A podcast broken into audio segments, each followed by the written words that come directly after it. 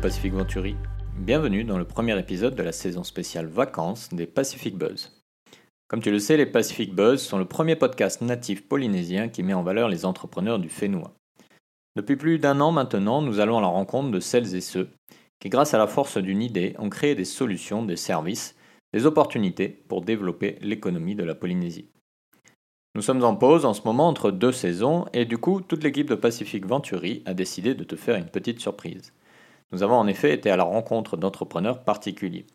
Ils sont parmi celles et ceux dont on parle peu, et pourtant ils sont chers à nos cœurs. Si tu es à Tahiti ou que tu y es venu en vacances, tu as sûrement passé des moments inoubliables en famille ou entre amis grâce à ces entrepreneurs. Qu'ils enchantent nos esprits d'enfants ou qu'ils régalent nos papilles, ces entrepreneurs sont des membres à part entière de la culture contemporaine polynésienne. D'ailleurs, si je te dis auto-tamponneuse, grande roue et barbe à papa, tu penses à quoi? Les manèges, bien sûr. De Mamao à Utumaoru, en passant par Veitupa, ils égayent cette période de nos vacances. Et nous rendre heureux, c'est leur passion. Sans plus attendre donc, il est temps d'introduire notre premier invité, Albert Porlier, des Manèges La Joie, à Mamao.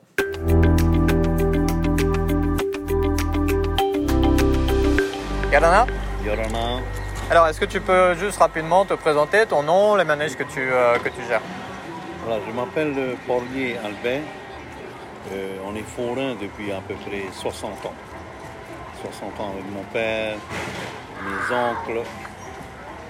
Et on a, on a toujours œuvré dans les manèges jusqu'à présent. Donc, 60 ans que toi, tu travailles dans les manèges ou toute la famille euh? Euh, on, est, on est toute la famille. Les enfants, les petits-enfants, mes frères, mes soeurs. Nous sommes six frères et sœurs. Et tous les six, nous sommes dedans avec nos, nos neveux, nos nièces, mes sœurs qui sont à terre. On, est tous dedans, on a tous œuvré dedans, de père en fils. Et ça fait combien de générations que ça dure? Ça fait. Là, ce soit bientôt faire la troisième génération qui va être dedans. Euh, Trois générations. Est-ce que c'est facile de travailler en famille comme ça tout le temps?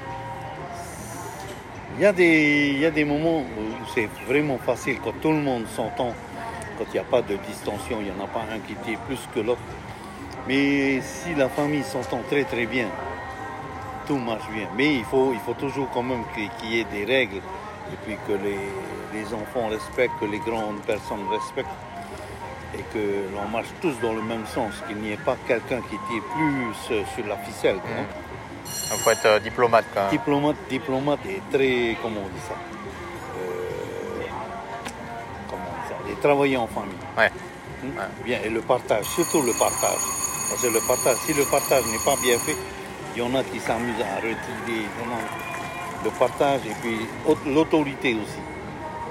L'autorité du chef ou de tout le monde hein? De tout le de- du chef et de tout le monde. Parce que c'est- pas évident de gérer toute une famille quand il y a 50, 50, en- 50 jeunes enfants. Et tu sais pas ce qu'ils en pensent et tout et tout. Il y en a qui tirent dessus et puis il faut que tu les remettes un peu tous à plat, remettre tous dans, le même, dans la même ligne. quoi. Ouais. Et qu'est-ce qui te motive avec la famille de continuer à faire les manèges depuis 60 ans? Ce qui nous motive, c'est de venir ici et de voir les enfants sourire. Hmm. Ça, c'est notre grand. hein. Mais après, c'est c'est le, le travail qu'on fournit, de travailler tous ensemble, en famille. C'est ce que je, je veux inculquer à mes enfants aussi, qu'ils viennent ici. Pas pour que, que le business, tout ça, l'argent, non. C'est plutôt de venir ici, de s'amuser avec, avec les enfants, d'être en famille, de garder toujours l'esprit familial. Hmm. C'est vraiment du bonheur euh, pour toi d'être Ah, ici. oui, oui, oui. C'est un, gros bonheur. C'est pour ça qu'on que notre père nous a, nous a légué ça. Et il avait mis le nom, le nom de notre entreprise, La Joie, La Joie Manège. Hmm. Ça, c'est ce qu'il nous a laissé. Et alors, on, on connaît les papillots euh, au mois de juillet, août, pour le Heiva et tout ça, mais euh, le reste de l'année, vous faites quoi alors? Le reste de l'année, ben moi, moi je, suis à la retraite. Je, je viens un peu de. Enfin, on va sur les terres, sur nos propriétés et tout ça. Mais sinon, à, à la maison, à la maison, on entretient les manèges, on fait de la peinture, on entretient, on change, tout ça. On entretient. Sinon, les activités, moi je suis mécanicien et hydraulicien sur les, ca- les camions, les pelle jobs, les dragues, les, grues, tout ça. J'exerce un peu, je, je continue un peu à exercer, mais moins, moins, Mm. beaucoup moins. Je suis plutôt sur nos manèges. D'accord, donc euh, quand tu es forain, en fait, il faut quand même avoir un métier à côté pour que ça, ça tienne le reste de l'année ou, euh? Oui, oui, parce que nous, on est, on est deux mois, deux mois ici. Déjà, pour avoir des terrains, pour avoir des, des terrains ici à propriété, il il y a presque plus de, de place Hmm. publique, alors que le- le- la mairie devrait avoir une grande place publique. Et là, ici à propriété, on n'a plus. Je ne sais pas comment, comment on va faire. Si jamais on nous dit qu'il n'y a plus de terrain, je ne sais pas où on est là. Ça va être Alors- compliqué d'avoir les papios euh, s'il n'y a plus de place. Voilà.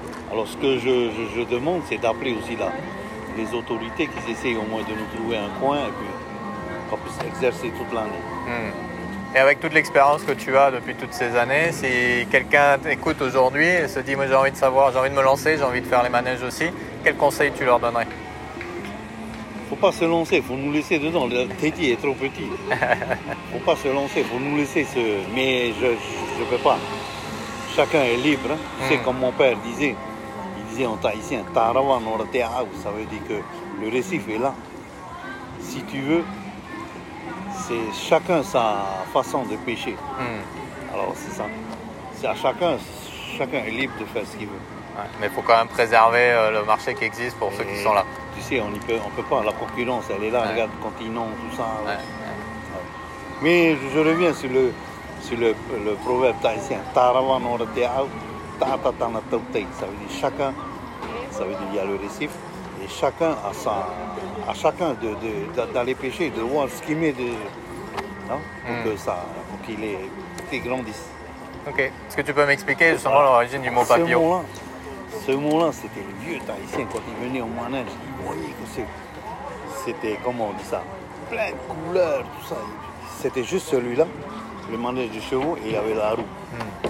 Et le, le- le manège de chevaux était tellement plein de couleurs, alors ils ont pensé au papillon. Disaient, ah, c'était, on va aller au papillon. Papillon, papillon, papillon, et puis c'est resté. C'est ce qu'on a, c'est ce qu'on a sur nos tricots. On Ouais, a nos tricots, on a écrit papillon. C'est ce qu'on a toujours mis. Et puis les Tahitiens, ils avaient ce, ce mot. Quand ils disaient papillon, allez, on va aller au Tibet et on vient. Ça, c'est ça. Ok, bah, j'ai toujours voulu savoir ça, donc merci d'avoir partagé euh, avec nous. Merci en tout cas d'avoir pris le temps de nous parler. Merci. Merci aussi à vous.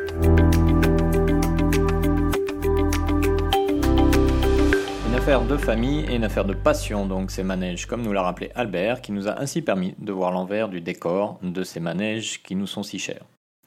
Si cet épisode t'a plu, n'hésite pas à le partager avec tes proches, tes collègues ou ta famille. N'hésite pas également à le partager sur les réseaux sociaux, à le noter sur ta plateforme de podcast préférée. Ce sont tes retours et tes partages qui nous aident à continuer. A très vite pour un nouvel épisode, toujours à la rencontre de ces entrepreneurs si particuliers pour cette saison spéciale des Pacific Buzz. D'ici là, prends bien soin de toi et à bientôt. Nana